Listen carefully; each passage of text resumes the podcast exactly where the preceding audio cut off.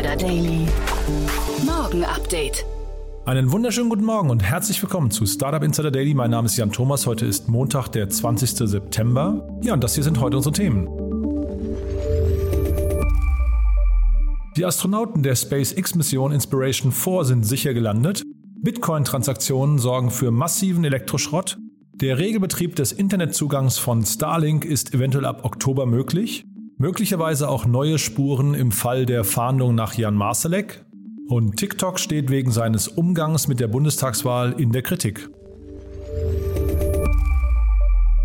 Heute bei uns zu Gast im Rahmen der Reihe Investments und Exits ist Christian Mehrmann von Cherry Ventures. Wir haben das Interview bereits am Donnerstag aufgenommen, deswegen ist es nicht mehr ganz taufrisch, beziehungsweise möglicherweise sind wichtigere Dinge passiert seitdem, aber die Themen, die wir besprochen haben, haben es wirklich in sich. Wir haben mal wieder über den Quick Delivery Markt gesprochen, beziehungsweise haben rausgezoomt und haben über den gesamten Essensliefermarkt gesprochen. Aus aktuellem Anlass, denn Picnic hat eine große Runde gedreht und wir haben gesprochen über die große Finanzierungsrunde bei Discord. Also ihr seht schon zwei richtig coole Themen, da steckt unglaublich viel Wissen drin von von daher hört euch das mal an, kommt auch sofort nach den Nachrichten. Jetzt nur wie immer der Hinweis auf die Nachmittagsfolge und da wird es heute bei uns wieder politisch. Wir haben zu Gast Valerie Sternberg-Irvani. Sie ist Co-President und Spitzenkandidatin von Volt, von der Partei Volt hier in Berlin und Direktkandidatin für Berlin Mitte. Und wir haben relativ ausführlich gesprochen. Ihr wisst ja, wir hatten neulich ja schon Thomas Jatzombeck zu Gast von der CDU und wir hatten jetzt am Freitag Dieter Janacek zu Gast von den Grünen und jetzt, wie gesagt, Valerie Sternberg-Irvani von Volt. Und es ist eine ziemlich coole Partei, finde ich. Da habe ich mich auch geoutet. Ich habe die auch gewählt im letzten Jahr aus gutem Grund, aber ob ich das diesmal wieder tue, das verrate ich natürlich nicht. Wir möchten ja hier auch nicht beeinflussen, aber hört euch mal an, was Valerie zu erzählen hat, denn das ist ziemlich kontrovers, also beziehungsweise kontrovers im Sinne von, da steckt viel drin, was vielleicht andere Parteien adaptieren könnten oder wo sie sich vielleicht auch bewusst gegen gegen abgrenzen. Also von daher ein ziemlich cooles Interview. Aus dem Grund auch, weil Volt ja generell noch so ein bisschen wie ein Startup ist. Die gibt es ja erst seit drei Jahren und ja, die haben so ein paar Themen, die für euch auch möglicherweise spannend sind. Von daher, wir möchten ja hier neutral quasi Wahlhilfe leisten, indem wir mehrere Parteien einladen. Wir haben auch Einladungen ausgesprochen an die Linke, an die FDP und an die SPD. Da haben wir noch keine Rückmeldung bekommen, aber wir sind dran. Von daher hört euch das nachher mal an. Um 14 Uhr geht's weiter. Jetzt die Nachrichten mit Anna Dressel und die kommen wie immer nach den Verbraucherhinweisen. Insider Daily. Nachrichten. All the razzle dazzle that he does, it's not good, it's not real, it's fake, it's not real. TikTok unter Beschuss. Fake News zur Bundestagswahl? Der chinesische Konzern TikTok sieht sich zahlreichen Datenschutzvorwürfen ausgesetzt. Neben den laufenden Verfahren kommt ein weiterer hinzu, der insbesondere vor dem Hintergrund der kommenden Bundestagswahl besondere Aufmerksamkeit verdient. In einer neuen Untersuchung hat die Non-Profit-Organisation Mozilla, der Betreiber des Browsers Firefox, aufgezeigt, dass TikTok entgegen seiner ursprünglichen Versprechen Fake News rund um die Bundestagswahl nicht eingedämmt hat. Laut Mozilla habe TikTok dabei drei konkrete Versprechen gebrochen. So lasse TikTok gefälschte politische Accounts zu, wie beispielsweise Ad der Bundestag oder Ad Frank-Walter Steinmeier, über die dann Fehlinformationen rund um die Wahl lanciert werden können. Zum anderen funktioniere TikToks automatisierte Kennzeichnung zur Wahl nicht, weshalb Videos immer wieder falsch gekennzeichnet würden. So steckte hinter Inhalten mit dem Hashtag SPD nicht die entsprechende Partei, sondern andere Themen wie Sexual Pleasure Device.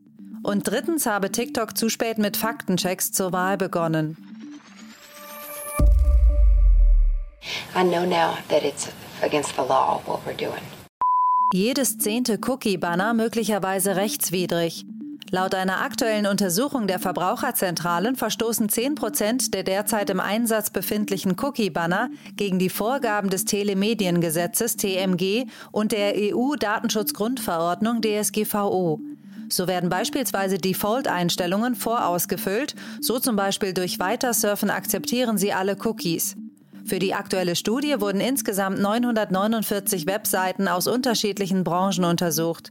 Neben eindeutig rechtswidrigen Bannern gab es viele Banner, die sich in einer rechtlichen Grauzone bewegen. Gegen die eindeutigen Verstöße haben die Verbraucherzentralen 98 Abmahnungen verschickt und 66 Unterlassungserklärungen erwirkt. Zu den verklagten Unternehmen gehören unter anderem der Essenslieferdienst Lieferando, der Online-Musikdienst Napster oder der Fitnessstudio-Betreiber AI Fitness. We have a lead. Führt eine aktuelle Mietüberweisung zu Jan Marschalek? Auf der Suche nach dem seit einem Jahr flüchtigen Wirecard-Manager gibt es eine neue Spur. Eine Mietzahlung in Höhe von rund 80.000 Euro aus dem Frühjahr 2021 für den Münchner Wohnsitz der Freundin Maschalex ging auf dem Konto des Vermieters ein. Abgesendet von einem Mann namens Jamil Udin Ahmed über eine Großbank aus den Vereinigten Arabischen Emiraten. Die Staatsanwaltschaft München bestätigte gegenüber dem Handelsblatt, dass die Bank des Vermieters dem Verdacht nachgeht. Ob es sich bei Jamil Udin Ahmed um einen Decknamen Marschaleks handelt, ist noch unklar. Marschalek und seine Freundin kennen sich seit fast zwei Jahrzehnten und sind seit mehr als zwölf Jahren verlobt. Inspiration 4, on behalf of SpaceX, welcome home to planet Earth. Astronauten der SpaceX-Mission Inspiration 4 sicher im Atlantik gelandet. Es war das allererste Mal, dass Weltraumtouristen so hoch und so lange im Weltraum kreisten. Nach ihrem dreitägigen Trip in ihrer Crew Dragon Kapsel sind die vier Hobbyastronauten rund um den Tech-Milliardär Jared Isaacman sicher im Atlantik gelandet. Der SpaceX-Missionsleiter begrüßte das Team mit einer kurzen, aber bedeutungsschwangeren Rede.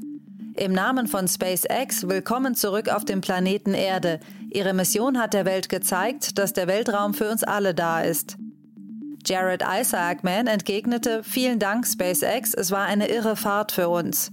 Auch SpaceX-Einsatzleiter Benji Reed zeigte sich zufrieden und sagte, es war eine sehr saubere Mission von Anfang bis Ende. Der Flug der Inspiration 4 war vor drei Tagen von Cape Canaveral im US-Bundesstaat Florida gestartet. SpaceX geht davon aus, dass künftig bis zu sechs private Flüge pro Jahr stattfinden können. Bitcoin-Transaktionen sorgen für massiven Elektroschrott. Dass das Herstellen der virtuellen Währungen sogenannter Cryptocurrencies einen hohen Stromaufwand bedeutet, ist bekannt. Einer neuen Studie mit dem Titel Das wachsende Elektroschrottproblem des Bitcoin zufolge entsteht aber auch bei der Produktion von Bitcoin täglich massenhaft Elektroschrott. Nämlich so viel Müll wie beim Entsorgen einer halben Million Smartphones. Dieser Schrott fällt an, wenn etwa die Hardware, die in sogenannten Kryptofarmen für die Produktion von Bitcoin verwendet wird, ausgetauscht werden muss. Laut der Studie summiert sich der Elektroschrott, der durch das sogenannte Bitcoin-Schürfen erzeugt wird, derzeit auf jährlich bis zu 23.000 Tonnen. Hinzu kommen 272 Gramm Schrott pro Bitcoin-Transaktion und somit also ungefähr zwei iPhone 13 Mini, die im Müll landen. Dies entspricht umgerechnet etwa einer halben Million verschrotteter Smartphones pro Tag. Where is the Wi-Fi? Why, why, why is there no Wi-Fi? Huh? Regelbetrieb des Starlink-Internetzugangs ab Oktober möglich. In seiner typischen Manier hat Elon Musk via Twitter angekündigt, dass der Regelbetrieb des Starlink-Satelliteninternets ab kommenden Monat möglich sein dürfte. Bislang befindet sich das Unternehmen offiziell in seiner Beta-Phase, die den Namen Better Than Nothing trägt. Mit seinem Tweet reagierte Musk auf die Frage des Twitter-Nutzer Overshield, der wissen wollte, wann die seit Anfang 2020 laufende Beta-Phase beendet werde. Musk antwortete mit zwei Wörtern, nämlich Next Month. TikTok-Mobbing Kinderjahrgang 2010. Frankreich sieht sich mit einem schwer nachvollziehbaren Phänomen konfrontiert. Hier sorgen derzeit Mobbing und Stimmungsmache gegen 10- und 11-Jährige für Kritik und Verwirrung. Unter dem Hashtag Anti-2010 wird Kindern des 2010er Jahrgangs in sozialen Medien und dabei besonders auf TikTok gedroht. Zahlreiche Kinder dieses Geburtsjahrgangs haben Anfang September am College angefangen und werden nun von älteren Mitschülerinnen und Mitschülern geärgert. Frankreichs Bildungsminister Jean-Michel Blanquer bezeichnete die Kampagne als dumm und startete als Gegenreaktion den Hashtag Bienvenue au deux midi, also herzlich willkommen 2010er. Der Hintergrund der merkwürdigen Entwicklung ist nicht eindeutig geklärt.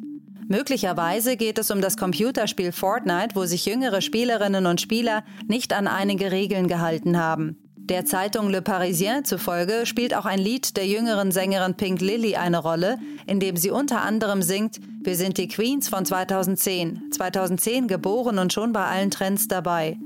TikTok hat den Hashtag inzwischen gelöscht. You were sentenced to jail.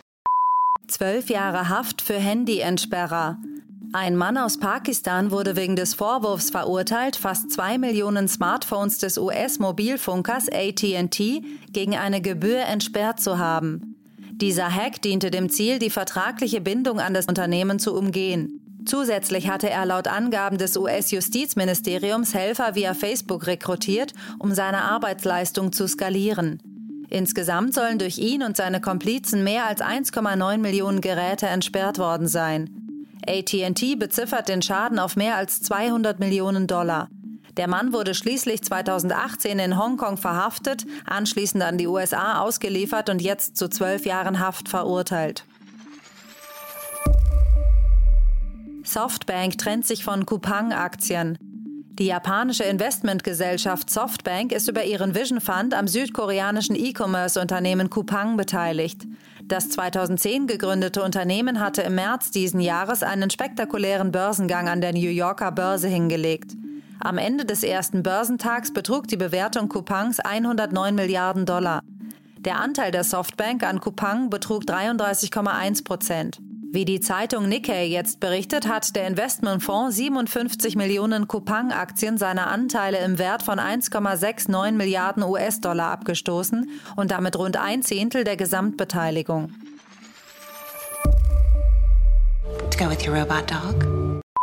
Roboterhund Spot im Wacheinsatz. Der vierbeinige Roboter Spot ist ab sofort Teil der Sicherheitsüberprüfung in den südkoreanischen Werken des Autoherstellers Hyundai. Im speziellen Fall kommt eine eigene, auf Sicherheit fokussierte Version des Roboters zum Einsatz. Diese ist mit einer neuen Wärmebildkamera und 3D-Lidar ausgestattet und soll beispielsweise in der Lage sein, Brandgefahren zu lokalisieren, Patrouillengänge durchzuführen und zu überprüfen, ob Türen geschlossen sind. Der Automobilkonzern hatte den Spot-Entwickler Boston Dynamics im vergangenen Jahr übernommen. Startup Insider Daily. Kurznachrichten. Nachdem sich die CDU blamiert hatte, als sie die CCC-Entwicklerin Lilith Wittmann wegen Veröffentlichung von Lücken in der CDU Connect-App auf Basis des sogenannten Hacker-Paragraphen angezeigt hatte, hat die Staatsanwaltschaft jetzt das Verfahren eingestellt. Laut Wittmann wurde die Anklage jedoch nicht wie allgemein erwartet von der CDU zurückgezogen, sondern weil keine entsprechende Sicherung der API gegen unberechtigte Zugriffe stattgefunden habe. Mit einer ungewöhnlichen Aktion wirbt Tesla für seine neue Elektroautofabrik im brandenburgischen Grünheide. Am 9. Oktober feiert der US-Elektroautobauer auf dem Werksgelände ein sogenanntes Gigafest, also eine Art Tag der offenen Tür. Tesla selbst spricht von einer County Fair, zu Deutsch so viel wie ein Jahrmarkt. Konzernchef Elon Musk hat sein Kommen ebenfalls angekündigt. Auf Wunsch der russischen Regierung haben Apple und Google die App Smart Voting des Oppositionsführers Alexei Nawalny aus ihren App Stores entfernt. Ziel der App ist es, Bürger darüber zu informieren, wie sie bei den kommenden Parlamentswahlen am besten strategisch ihre Stimme abgeben können. Die Opposition wirft Google und Apple politische Zensur vor. Das Angebot von Hörbüchern auf Apple Music ist stark rückläufig. Der Kategoriebereich Hörspiele und Hörbücher wurde in Hörspiele umbenannt, zahlreiche Audiobooks und Lesungen aus dem bisherigen Katalog entfernt. Die Sprecherin eines der größten Hörbuchverlage Deutschlands hat bestätigt, dass die Hörbücher verlagsübergreifend bei Apple Music ausgelistet würden. Weitere Details sind derzeit nicht bekannt. In Ungarns Hauptstadt Budapest wurde die erste Statue des anonymen Bitcoin-Gründers Satoshi Nakamoto enthüllt. Die Statue steht im Graphisoft Park, wo auch zahlreiche andere technisch inspirierte Skulpturen stehen, so beispielsweise ein Werk von Erne Rubik, der für seinen Zauberwürfel berühmt ist, und eine Statue des Apple-Mitbegründers Steve Jobs. Nakamoto gilt als philosophischer Vordenker der digitalen Währung, hat aber seine Identität bis heute nie preisgegeben. Und das waren die Startup Insider Daily Nachrichten von Montag, dem 20. September. Jetzt geht es weiter im Programm mit Investments und Exits. Startup Insider Daily. Nachrichten. Super. Ja, dann freue ich mich. Christian Mehrmann ist wieder hier. Äh, Christian, ganz großartig, dass du da bist. Hallo. Ja, hallo Jan. Freut mich auch. Freue mich sehr über die beiden Themen, auf die, äh, auf die wir gleich zu sprechen kommen. Vorher vielleicht noch mal ganz kurz zu Cherry Ventures. Äh, wer seid ihr und was macht ihr? Genau, wir sind ein äh, europäischer Early-Stage-Fonds. Äh, unser Fokus sind Seed-Runden, also wir wollen das äh, First Institutional Capital in einer Firma sein sind ein generalistischer Fonds, also machen alle Themen breit. Ähm, Hauptsache, sie haben eine Technologiekomponente. Genau, und ähm, ja, sind damit äh, sehr zufrieden unterwegs. ja, das, das glaube ich. Und äh, ein Schwerpunktthema von euch kann man wahrscheinlich sagen, war das Thema äh, Supermarkt 2.0, wenn man es so nennen darf. Ne? Ihr habt also zum einen seid ihr ja investiert in Flink, äh, zum anderen wart ihr investiert in Flaschenpost, habt da diesen, ich weiß gar nicht, ob die Bewertung mittlerweile äh, oder der, der Kaufpreis öffentlich äh, kommuniziert wurde, aber man munkelt ja mit einem Milliarden-Exit, Flaschenpost wurde an Oetker verkauft. Und jetzt reden wir heute über ein Thema, was in dem gleichen Space unterwegs ist, aber nochmal mit einem anderen Modell. Genau, ja. Also wir haben sehr viel in diesem Online-Grocery äh, und Online-Delivery-Bereich angeschaut und, äh, und wie du schon gerade richtig gesagt hast, auch, äh, auch gemacht als, ähm, als Investments. Und äh, was jetzt heute als große News rauskam, ähm, war, dass Picnic, ähm, die holländische äh, Online-Grocery-Firma, 600 äh, Millionen Euro eingesammelt hat, was ja schon durchaus eine sehr, sehr große und respektable Runde ist. Und wir haben Picnic damals quasi nie als Seed Investment angeschaut, weil die äh, direkt, als sie losgestartet sind, 200 Millionen von holländischen Family Offices eingesammelt haben. Also es ist sozusagen die übliche Seed-Runde. Gab es nie. Ja. Ähm, liegt ein bisschen an dem Modell, also weil die sind ja quasi ein, ein voll integrierter Supermarkt. Also sie haben ihr eigenes Lager, ihre eigene Beschaffung, ihre eigenen Fahrzeuge, die sie selbst entwickelt haben. Das sind ja so kleine Elektrofahrzeuge, die eben genau optimiert sind ähm, für, für Lieferung von ihren Produkten. Äh, dadurch war, glaube ich, von vornherein klar, dass, äh, dass wir jetzt sehr viel Kapital brauchen.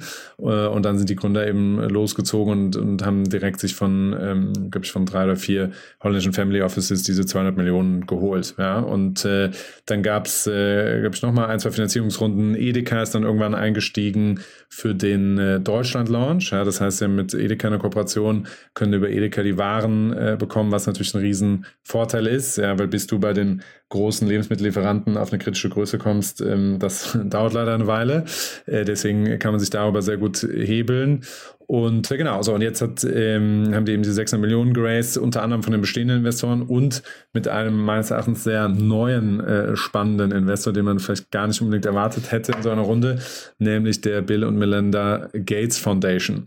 Ähm, die sind sozusagen, ja, also oft auf sozusagen sehr so research-driven Themen sieht man die eigentlich, ja, also sozusagen sehr futuristische äh, Themen und ähm, genau, aber äh, auf jeden Fall erstmal sehr erfreulich und äh, Glückwunsch ans, ans Picknick-Team für so eine große Runde. Das ist ja, glaube ich, man spricht immer vom sogenannten Milchmann-Modell, ne? Genau. Der, das Modell, was, äh, ähm, was Picknick fährt, ist äh, sozusagen, ich bin Kunde äh, und, ähm, und Picknick sagt mir quasi, wann sie ungefähr da sein werden. Ja? Das heißt, die planen die Route vorher und sagen, okay, am, äh, am Dienstag und am Donnerstag bin ich immer zwischen 11 und 13 Uhr in deiner Straße äh, und, und den Slot kannst du dann nehmen. Das heißt, sie optimieren primär erstmal ihre Logistikkette, äh, was viel Sinn macht, weil das natürlich der größte Kostenblock ist. Also das sozusagen kann man aus der Sicht gut verstehen. Es ist andererseits etwas ähm, counterintuitive, wie wir VCs immer gerne sagen, ähm, im Vergleich zur Logik, die man normalerweise von, von Amazon und Zalando und so weiter kennt, wo man eigentlich immer aus Kundensicht zuerst denkt ja, und überlegt, was will der Kunde und egal was der will, das mache ich erstmal möglich und hinterher kläre ich dann, wie ich eigentlich jetzt äh, meine Prozesse und Strukturen so baue, dass ich damit auch Geld verdienen kann. Ja. Ähm, und die haben hier ein anderes Modell, was aber eben trotzdem sehr, sehr gut an, ankommt bei Kunden. Ja, wie ist das denn jetzt, wenn jetzt diese drei Modelle, also von denen du ja zwei sehr gut kennst, wenn die jetzt aufeinandertreffen? Ähm, also was würdest du sagen, ist dann hinterher tatsächlich der Kunde und seine Spontanität jetzt kaufen zu wollen? Ist das der entscheidende äh, Vorteil dann eben von dem Modell, äh, ich weiß nicht, Flink, Gorillas oder auch äh, Flaschenpost? Da hat man das zwei, zwei Stunden Lieferfenster oder, oder zumindest das Versprechen eines zwei Stunden Lieferfensters, sagen wir mal so. Ähm, und hier hat man eben äh, gegenübergestellt einfach feste Lieferzeiten, was weiß ich, zwei, dreimal die Woche oder sowas. Ist das hinterher das entscheidende Kriterium oder ist der, äh, findet der Wettbewerb an einer ganz anderen Stelle statt und wird gewonnen? Also ich glaube, man kann wahrscheinlich erstmal diese drei unterschiedlichen Modelle äh, sozusagen einteilen, indem man sagt, das eine ist wirklich Quick Commerce, ja, also Flink, Gorillas, innerhalb von zehn Minuten bekomme ich meine Produkte. Das ist eher ein quasi Großstadtmodell, also es funktioniert natürlich nicht auf dem, auf dem Land, ja, sondern immer nur in, in Ballungsräumen. Ähm, das ist das äh, eine Modell, hat halt eben sozusagen für den Kunden einen sehr hohen Convenience-Aspekt. Ja.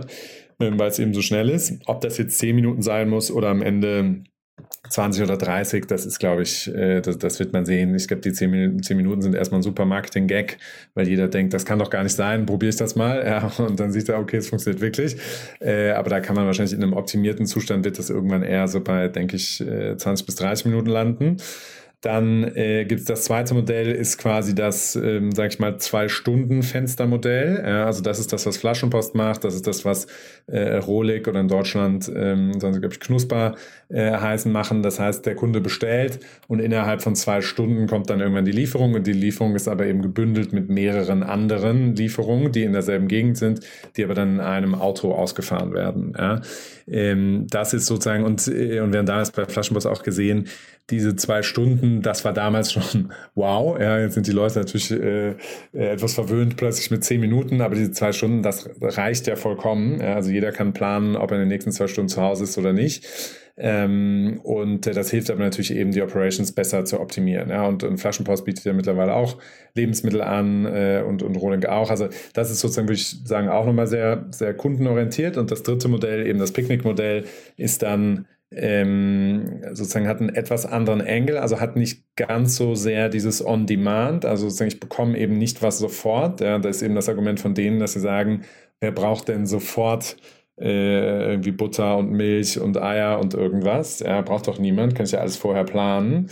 Äh, und deswegen haben die eben längere Vorlaufzeiten, sind aber dafür in der Logistikkette äh, quasi optimierter und etwas entspannter. Plus haben eben, dadurch, dass sie diese Elektroautos haben, so einen sehr Sustainability äh, geprägten Ansatz. Ja, also das sind so, so kann man diese drei Modelle abschichten. Ja, am Ende gibt es sicher immer mal den Use Case für, ich brauche was ganz schnell und es gibt auch den Use Case für, äh, ich mache meinen Wocheneinkauf vielleicht später, wobei natürlich jeder dieser drei Player möchte den Wocheneinkauf haben. Das ist klar, ne? weil da ist sozusagen einfach unglaublich viel Geld drin und, ähm, und genauso will eben ein, ein Flink äh, den Wocheneinkauf haben und nicht nur, ach, ich brauche noch mal kurz irgendwie äh, vier Bier, zwei Wasser und eine Tüte Chips. Äh, und, und Picknick will es eben auch. Also von daher, das, am Ende geht der Kampf natürlich von allen um den, um den Endkundenzugang. Und wird das hinterher ein Preiskampf, würdest du sagen? Also wir haben ja jetzt schon quasi in dem ganzen Quick Commerce, äh, äh Quick Grocery Bereich haben wir ja quasi diese Gutscheinschlacht gerade, die da, da stattfindet. Siehst du das hier dann quasi auf einer anderen Ebene auch nochmal, dass die sich da begegnen und äh, vielleicht auch preislich unterbieten? Oder ist es vielleicht hinterher sogar eine prozessuale Frage? Weil, also, was ich ja schon spannend finde, Picknick hat ja dann wahrscheinlich sehr starre Prozesse. Ne? Die bauen ihre Lager selbst, äh, die bauen ihre Wagen und da, da kommen sie ja aus diesen Prozessen wahrscheinlich irgendwann nur noch ganz schwer wieder raus, wohingegen ein Flink und Gorilla, ich meine, das ist ja quasi noch irgendwie sehr Freestyle wahrscheinlich, was da alles passiert, ne? Also ich glaube, ein, ein, ein Picknick ist sozusagen wie du schon sagst, kann am Ende in den Strukturen nicht komplett mehr ausbrechen. Ja? Also das heißt sozusagen, die sind fest.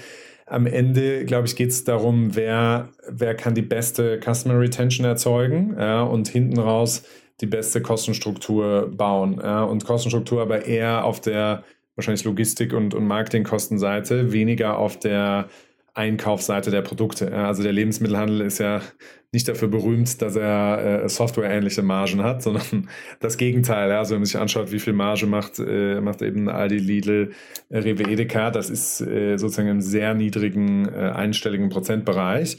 Ja, das heißt, in dem Business ist strukturell einfach wenig Marge drin, ja, weil es gibt eben sozusagen Lieferanten, die eine gewisse Stärke haben und so weiter. Das heißt, äh, dass jetzt jemand über die Einkaufsseite da am Ende gewinnt, ist sozusagen eher unwahrscheinlich. Ich glaube, da kann man schlau sein mit Partnerschaften und, und Marketingkooperationen und so weiter.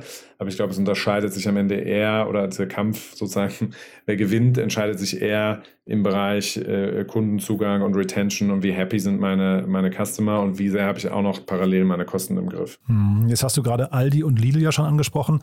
Äh, wir haben es ja jetzt hier, also ich bei Flink, ich möchte jetzt auch keine Details rauslocken, aber ich glaube, da ist noch keine Unicorn-Bewertung. Gorillas hatten einen Unicorn-Status, äh, Flaschenpost anscheinend auch beim Verkauf und äh, bei, bei Picknick gehen wir auch davon aus, oder ist, ist muss ja so sein, ne?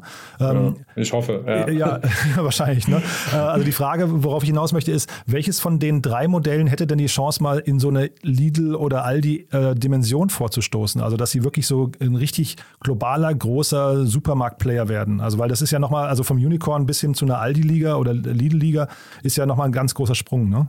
Absolut, ja. Man muss aber natürlich auch sehen, wie lange hatten Aldi und Lidl Zeit dafür. Ja? Also das sind ja jetzt auch keine Unternehmen, die irgendwie zehn Jahre alt sind, sondern eher Ich kenne jetzt ehrlicherweise nicht genau. Nee, aber so meine ich das auch nicht. Ich meine aber nur generell. Ne? Also jetzt meine ich gar nicht auf der Zeitachse, ja? Ja, genau. Also ich glaube sozusagen die, also die haben auf jeden Fall das Potenzial, ja, weil sozusagen das, das jetzige Modell, was eben Aldi und, äh, und, und Lidl fahren und, und Edeka und Rewe sind wahrscheinlich der fast bessere Vergleich, weil äh, Aldi und Lilian nochmal anders sind, weil sie eben sehr stark diesen Discount-Gedanken haben. Ja. Aber ähm, so, das ist sozusagen ein Modell, was historisch äh, super war, das traditionelle Modell, aber wie eben so vieles, ja, äh, wird auch das disrupted. Ja? Und ich glaube eben, dass jetzt diese, die Online-Player, das sind natürlich jetzt erstmal auch mehrere und sozusagen mit etwas ungewissem Ausgang, wer dann am Ende das Rennen macht. Aber ähm, das ist schon eben die Zukunft. Ja? Also es gibt in, äh, in Moskau beispielsweise, ja, werden 40 Prozent der Online-Einkäufe, äh, also sozusagen Grocery-Einkäufe, äh, funktionieren über dieses Quick-Commerce-Modell mittlerweile. Und das zeigt ja sehr klar, wie viel Potenzial da drin steckt. Ja. Es kann sein, in kleinen Städten, so, da wird wahrscheinlich dann immer einfach der normale Supermarkt bleiben, weil das für die jeweilige Region die beste Struktur ist, ja, das Modell, was dort am besten funktioniert. Aber ich glaube schon, dass eben in, in großen Städten äh, das nicht unbedingt das Modell der Zukunft ist. Und ist vielleicht nochmal ganz kurz zum Schluss dazu die Frage, Edeka ist hier ein, ein Hauptakteur, also die waren an, an dem Deutschland-Geschäft, das war, glaube ich, eine eigenständige GmbH, da waren sie beteiligt, das ist jetzt, glaube ich, gemerged worden, wenn ich es richtig in Erinnerung habe. Aber auf jeden Fall gibt es diese Kooperation, bei Flink ist Rewe irgendwie ein Partner braucht jeder, also auch so ein Rohling oder Gorillas oder sowas, brauchen die irgendwann auch so einen Partner und äh, damit verbunden die Frage, irgendwann sind diese Partner ja auch weg. Ne? Also irgendwann ist der Markt ja aufgeteilt. So viele Supermarktketten gibt es ja dann doch nicht. Das stimmt, ähm, wobei es natürlich schon in jedem Land wahrscheinlich so ja, irgendwas zwischen drei und fünf größeren Playern gibt. Ähm, also ich glaube, diese Kooperationen machen schon sehr viel Sinn, ja, weil man einfach ähm, eben bis man als Startup in der Größe ist, dass man bei den Lieferanten ernst genommen wird, das dauert halt eine Weile. Ja, und ich habe, das war bei Flaschenpost ein bisschen anders, weil, ähm, weil sozusagen die Produktpalette viel, viel kleiner ist. Ja, das heißt, es gibt nur eben fünf, sechs, sieben große Biermarken, dann gibt es irgendwie wenige Wassermarken und dann gibt es Coca-Cola und Pepsi, das war's. Das heißt, da komme ich sehr schnell auf kritische Volumina bei denen und kann vernünftig mit denen verhandeln. Versus bis ich jetzt bei äh, irgendwie bei Unilever für eine bestimmte Zahnpasta eine vernünftige Größe habe, das dauert echt lang. Ja? Und, und so lange werde ich dann nie äh, halbwegs gute Einkaufskonditionen bekommen und sich da einen Partner zu suchen, ähm, mit, mit dem man kooperieren kann ja, und, äh, und, und von dem man da auch einfach Sachen lernen kann, das macht, glaube ich, schon, schon viel Sinn. Ja, aber das mit den fünf Supermarktmarken, also ich meine, jetzt Edeka ist weg, Rewe ist weg. Ähm, du willst ja jetzt als, sag mal, jetzt als Beispiel Gorillas, du willst ja jetzt nicht äh, irgendwie eine Kooperation mit Aldi verkünden. Ne? Das heißt, du willst ja hinterher wahrscheinlich schon irgendwie so die Marken auch mit Strahlkraft, die irgendwie so ein bisschen sexy oder Premium-Segment ausstrahlen oder Qualitätsversprechen haben. Äh, und davon gibt es ja dann auch nicht so viele, ne? Das ja absolut, ja. Also ich glaube, in Deutschland, die beiden großen sozusagen sind jetzt weg, ja. Ähm, äh, ja, aber sozusagen in anderen Ländern hast du natürlich wieder andere, äh, andere Marken, die dort, die dort groß sind, ja. Äh, aber klar, von daher ist sozusagen, es, es gibt nicht unendlich viele Partner, mit denen ich arbeiten kann. Und wenn ich es gar nicht mache, äh, wie gesagt, muss ich einfach deutlich mehr Geld aufwenden, um, äh, ja, um, um nach vorne zu kommen. Super, Christian. Jetzt haben wir hier schon sehr, sehr ausführlich gesprochen. Wir haben ja eigentlich noch ein zweites Thema. Lass uns da nochmal schnell reingehen. Das ist ja jetzt kein, sag mal, hierzulande nicht ganz so wichtiges Thema, aber es ist trotzdem total faszinierend, ne? Ja, absolut. Ja. Äh, und nochmal eine andere Größenregion. Ja. Und zwar äh, Discord, äh, eine US-Firma, ähm, hat gerade auf einer 15 Milliarden Bewertung nochmal Geld geraced, und zwar 500 Millionen. Und von, von, von Dragoneer, das ist ein, ein großer US-Hedgefund oder, oder Crossover-Fund, das sie dann auch viele, viele IPOs zeichnen. Ähm, und vor einem Jahr äh, war, war die Firma äh, nur die Hälfte, was heißt nur, ja, also war sieben, sieben Milliarden wert. Ja. Zeigt einfach, wie schnell die sich entwickelt haben. Was macht Discord? Auch nochmal kurz zum, zum Verständnis, weil sicher nicht alle Leute User von Discord sind. Äh, Discord hat eigentlich im Gaming-Bereich angefangen ja, und war das Tool, mit dem sich Gamer äh, parallel quasi unterhalten haben, äh, Gaming-Sessions ansehen konnten äh, und vor allem aber eben auch über Voice kommuniziert haben. Ja. Und, äh, und dann haben sie irgendwann verstanden, okay, die Gaming-Community ist die eine, aber vielleicht kann ich auch nochmal in andere Communities gehen. Ja. Also zum Beispiel zu, ähm, äh, zu, zu, Künstlern oder zu, zu Schülergruppen. Das ist das, wo sie jetzt so in den, im letzten Jahr reingewachsen sind. Und die haben mittlerweile mehr als 150 Millionen Monthly Active Users, äh, also schon sehr, sehr signifikant. Und ähm, ja, also ich glaube, äh, sicherlich auch in, in Pandemiezeiten eher ein Modell, was natürlich davon profitiert hat, dass die Leute alle zu Hause sitzen. Und ähm, ja, also sieht zumindest alles äh, super aus, ja, wenn man äh, so schnell die Bewertung verdoppelt. Äh, und, und diese Traction mit 150 Millionen Usern, das, das spricht natürlich auch für sich. Siehst du andere Player in dem Bereich? Weil also dieses, äh, sag mal, Forenmodell, das gibt es ja schon Ewigkeiten. Das war ja, ich glaube, aus, aus den Urzeiten des Internets eine der ersten Dinge, die da entstanden sind eigentlich. Ne? Aber es haben sich, glaube ich, hierzu, hierzulande, also mal vielleicht außer jetzt so eine gute Frage oder sowas, aber äh, eigentlich wenig Dinge etabliert, oder? Absolut, ja. Also wir sehen da schon immer wieder ähm, quasi neue Firmen, die, die das versuchen. Ja? Also es ist ja irgendwie so eine Mischung aus, wie du schon sagst, Forum und Social Network. Und diese Modelle sind halt aus Investorensicht eben extrem schwierig, ja? weil ich muss äh, dieses anfängliche Momentum erstmal äh, kreieren ja, und, und, und genug User bekommen und eben auch sozusagen genug Content auf der einen Seite providen und genug User, die es dann eben äh, anschauen, auf der anderen Seite haben. Und das ist, äh, ist, ist, ist eben relativ äh, schwer, das organisch hinzubekommen, ja, weil ich kann es mir nicht leisten, diese User alle einzukaufen mit Marketinggeld. Also das sozusagen würde sich nie rechnen. Äh, und deswegen sind eben diese Modelle, äh, diese Community-Modelle extrem äh, schwer vorherzusagen. Ja? Und deswegen ist dann, wenn es mal so ein Breakout gibt, wie jetzt Discord, wo dann das sozusagen ist ein bisschen so Winner takes it all natürlich, ja? dann sozusagen nutzen das alle, ja? weil dann sind eben all deine Freunde auf der Plattform und dann wirst du nicht zu einer kleineren gehen. Deswegen ja, gab es sozusagen da jetzt leider äh, aus Europa, glaube ich, jetzt erstmal nichts unbedingt Vergleichbares. Ähm, aber wie gesagt, ist ein sehr, sehr schwieriges Modell. Ja, ich habe nochmal äh, rausgesucht, dass, ähm, ich, ich hoffe, die Zahl stimmt, aber das ist vom Wall Street Journal, äh, 130 Millionen Dollar Revenue im letzten Jahr, in 2020. Ähm, das heißt, die, die tarieren jetzt wahrscheinlich, dann, wenn ich so richtig im Kopf rechne, so auf äh, 110 Mal äh, Umsatz. Ähm, ja, also äh, es ist sozusagen, also sie haben sich wiederum natürlich auch sicherlich nochmal äh, deutlich erweitert im Wachstum. Ist bei solchen Modellen geht es aber auch nicht primär äh, jetzt schon unbedingt um, um Umsatz, ja, und man würde das an einem Umsatzwachstum machen, sondern einfach auch um sozusagen schaffe ich es, eben dieser, äh, dieser Winner zu werden in der Kategorie. Ja, und da es eben so ein Winner takes it all äh, Modell ist, wenn ich das schaffe, dann kreiere ich nochmal sozusagen extra Wert. Ja, und, und es geht, glaube ich, eher darum, schaffe ich es, möglichst viele User zu mir zu bekommen und die äh, engaged zu halten. Und Monetarisierung kommt dann sicherlich erst nochmal etwas nachgelagert. Ja. Also ich glaube nicht, dass das aktuell äh, sehr stark da im Fokus ist. Ja, genau. Also äh, der Turnover oder Re Revenue 2019 war auch nur 45 Millionen. Das heißt, das haben sie irgendwie verdreifacht. Das ist schon mal wirklich signifikant. Wenn es so weiterginge, wäre es natürlich trotzdem eine tolle Story. Trotzdem ja. ist mir nicht ganz klar, wie verdienen die hinter Geld? Ist das dann über, also primär über Advertising oder siehst du da irgendwann auch Premium-Modelle, die dann irgendwie ähm, greifen könnten? Bis hin vielleicht zu, ich weiß nicht, sogar sowas wie ich weiß nicht, OnlyFans oder sowas, dass man tatsächlich sogar richtige Plattformen schafft da und integriert, wo, wo andere sich dann irgendwie, wo andere ihre Nutzerbindung dann, ähm, weiß nicht, monetarisieren können. Also das sozusagen das einfachste und, äh, sag ich mal, platteste Monetarisierungsmodell ist natürlich immer äh, Advertising, also schalte einfach irgendwie Anzeigen. Ähm, das hat aber natürlich auch Nachteile, äh, für die User Experience. Ja? Also die User wollen ja nicht ständig da irgendwie Werbung sehen. Ja? Ähm, also das ist eins, dann, ähm, so, dann gibt es sicherlich, wird es irgendwelche Premium äh, Accounts geben, genau, oder wie du sagst, es können sozusagen User anfangen, sich selbst zu monetarisieren. Äh, also ich glaube, da gibt es sozusagen einen großen Blumenstrauß an, an, einzelnen Optionen, die die sicher selbst jetzt auch erstmal noch austesten müssen, ja, was dann am Ende das, äh, das finale Monetarisierungsmodell ist. Aber ich glaube, was einfach wichtig ist, äh, sie haben es geschafft, eine wahnsinnig hohe Userzahl mit 150 Millionen Monthly Active Users an sich zu binden, die auch eben immer wieder kommen. Ja? Und, äh, und ich glaube, das ist eben das Entscheidende. Und man sagt eigentlich, wenn du das hast, dann wird alles andere auch sozusagen irgendwie folgen. Ja. Und das ist aber auch ein Markt, den ihr euch nicht mehr anschaut, weil wahrscheinlich ist der einfach abgefahren, ne? Ja, also ich glaube sozusagen jetzt der, der spezifische Markt ist, ist abgefahren, aber es gibt natürlich immer neue äh, Trends, ja. Also es wird sozusagen auch irgendwann wird ein Discord wahrscheinlich disrupted in, in ein paar Jahren. Also von mhm. daher äh, sozusagen muss man immer nach vorne schauen und, und, und, und sehen, was gibt es äh, in der Zukunft für neue Modelle und wie mhm. wird sich da das Userverhalten anpassen und, äh, und darf da eigentlich gar nicht zu sehr in den, in den Rückspiegel schauen. Und dann aber trotzdem noch ein kurzer Blick in den Rückspiegel. Äh, Microsoft wollte die ja kaufen, glaube ich, im April, wenn ich es richtig in Erinnerung habe. Da war der, der ausgerufene Preis 10 Milliarden, meines Erachtens, der wurde abgelehnt von Discord.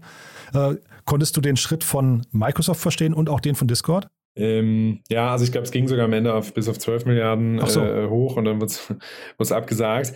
Ähm, ja, also verstehe ich gar nicht schon. Ja, also Microsoft findet natürlich alle Modelle gut, wo du quasi viele User hast, ja, und, ähm, und, und die, die sozusagen, also Microsoft ist ja selber mittlerweile so groß und hat so viele Business Units. Ja, also ich glaube, das ist schon, ähm, macht schon viel Sinn für die, das zu kaufen. Und, äh, und klar, da hat ein Discord sicherlich gedacht, gesagt, naja, also das ist zwar nett, aber ähm, solange ich sozusagen erstmal weiter äh, als Private Company bleiben kann und, äh, und so viel Potenzial wahrscheinlich einfach noch in dieser Firma sehe, dass sie, dass sie davon ausgehen, dass sie zu einer deutlich höheren Bewertung ähm, IPOen können irgendwann. Deswegen äh, wollen sie sicherlich nicht zu früh verkaufen ja, und ist auch, ist auch sicher verständlich.